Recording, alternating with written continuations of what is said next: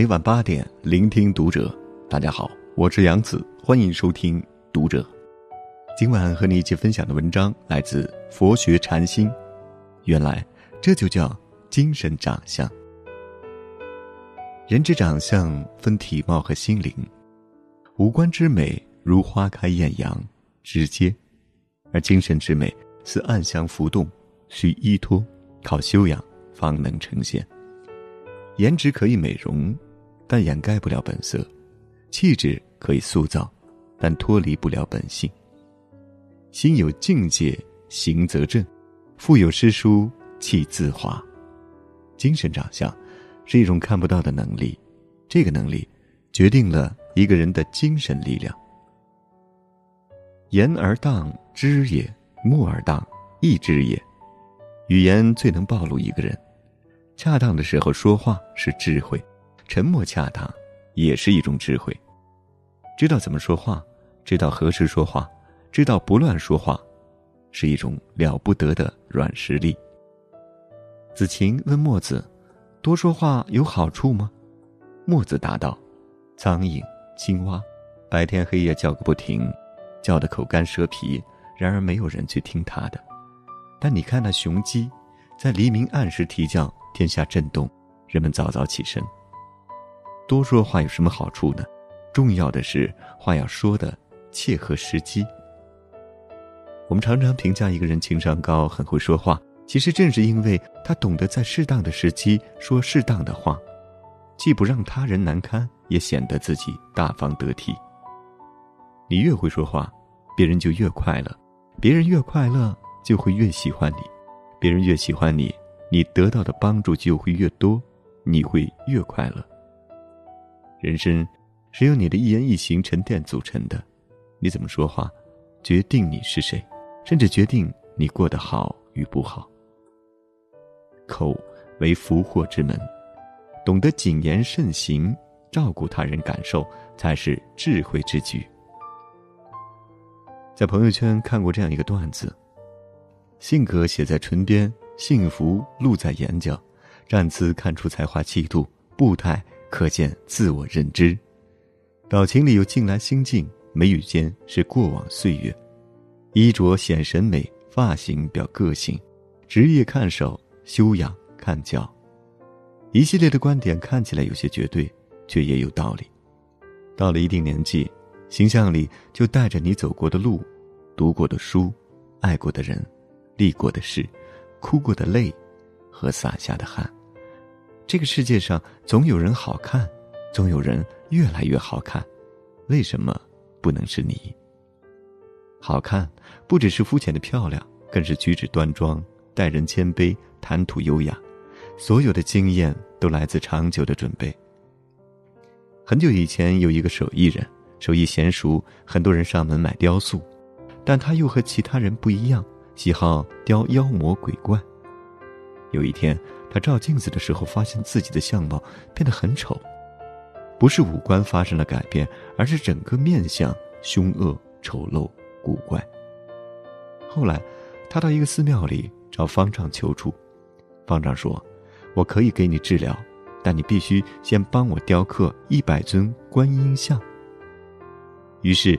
手艺人就开始不断研究观音的神情、德性和表情，有时甚至到了忘我的境界。半年之后，他把面目慈悲、宽容的观音雕塑出来，急忙去寺庙对方丈说：“请您务必帮我治病。”方丈拿出镜子，笑了笑说：“你的病已经好了。”他才发现，自己的相貌已经变得正气端庄了。一个人若是热情洋溢，总是面带微笑，到老了，脸上的纹路也都是慈眉善目。如果一个人长期不笑，面目表情僵化，越老显得越可怕，越没有亲和力。这就是所谓的“相由心生”。到了四十岁，你就必须具备与你的年龄、身份、社会地位相适应的言谈举止和精神面貌。日本文学家大宅壮一说：“一个人的脸就是一张履历表，你内在的素质、内在的修养，决定了你外在的形象和风貌。”这句话一点也不假。你前半生说过的话、做过的事，无形中都在改变你后半生的长相。六祖坛经上说：“一切福田都离不开心地，心田上播下善良的种子，总有一天会开花结果。”曾子曾说：“人而好善，福虽未至，祸其远矣。”这是一个边远的山村学校，食堂的伙食糟透了，整天萝卜白菜，而女老师的身体很弱，她经常到学校旁边的小山村去买鸡蛋，卖主。是一个年过花甲的老太太，叫她说个价，女老师说五毛钱一个。其实，女老师家乡的鸡蛋是四角五分。她看老人没儿没女，靠卖鸡蛋养活自己，于是多给五分钱。奇怪的是，老太太既不讨价也不还价，这桩买卖就这么定了。一段时间之后，女老师觉得老太太实在可怜，又提高了价钱，一个鸡蛋。五角五分。这回老太太却不肯提价，但女老师坚持提价，才终于接受了。那天，女老师又去买鸡蛋，正碰上一个蛋贩子跟老太太讲价，蛋贩子出六角一个的价，要把蛋全收走，老太太不肯。蛋贩子说：“这个价够高了，山里都是这个价。”老太太说：“不是因为价钱，而是这些蛋。”要卖给那位老师，人家那么远到我们这里来教书，又那么瘦，我希望他胖起来，在这个小学里长期待下去，孩子们需要他。女老师呆住了，原以为自己是施主，想不到真正的施主是老太太。生命是一种回声，你把善良给了别人，终会从别人那儿收获善意。一直善良下去，只问自心，不问得失，一路芬芳已在你的身后跟随。菜根谭中有句话：“势力分华，不敬者为节，敬之而不染者尤节。”在这个纷杂的社会，我们要生存，就必须要和人事打交道。在这个过程中，把握好尺度的同时，也要保留真实的自我，也就是所谓的。知是故，而不是故。苏轼在六十三岁穷困潦倒之时，还写下这样的诗句：“寂寂东坡一病温，白须消散满霜风。小儿误起朱颜在，一笑哪知是酒红。”先说自己衰老，又借小孩子之口调侃酒后的潮红被误认为脸色红润，用自嘲。来排解晚景凄凉的失意。一个人未经世故，容易在逆境中沉沦，也容易苛以待人；而饱经世故而不世故的人，见过生活凌厉，依然内心向暖。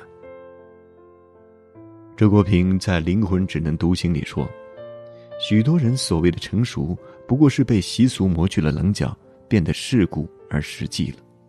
那不是成熟。”而是精神的早衰和个性的消亡。真正的成熟，应当是独特个性的形成，真实自我的发现，精神上的结果和丰收。菜根谭有句话：“处事让一步为高，退步即进步的章本；待人宽一分是福，利人是利己的根基。”为人处事，遇事都要让一步的态度。才是高明的人，因为让一步，就等于是为日后进一步留下了余地。待人接物，抱宽厚态度对人，才是有福的人，因为给人家方便，就是日后给自己留下方便的基础。古希腊哲学家苏格拉底才华横溢，智慧过人，可当人们赞叹他的学识渊博时，他却谦虚地说：“我唯一知道的是自己的无知。”马克·吐温有一次去一个小城，临行前，别人告诉他那里的蚊子特别厉害。到了之后，正当他在旅店登记房间时，一只蚊子在眼前盘旋，这使得职员尴尬万分。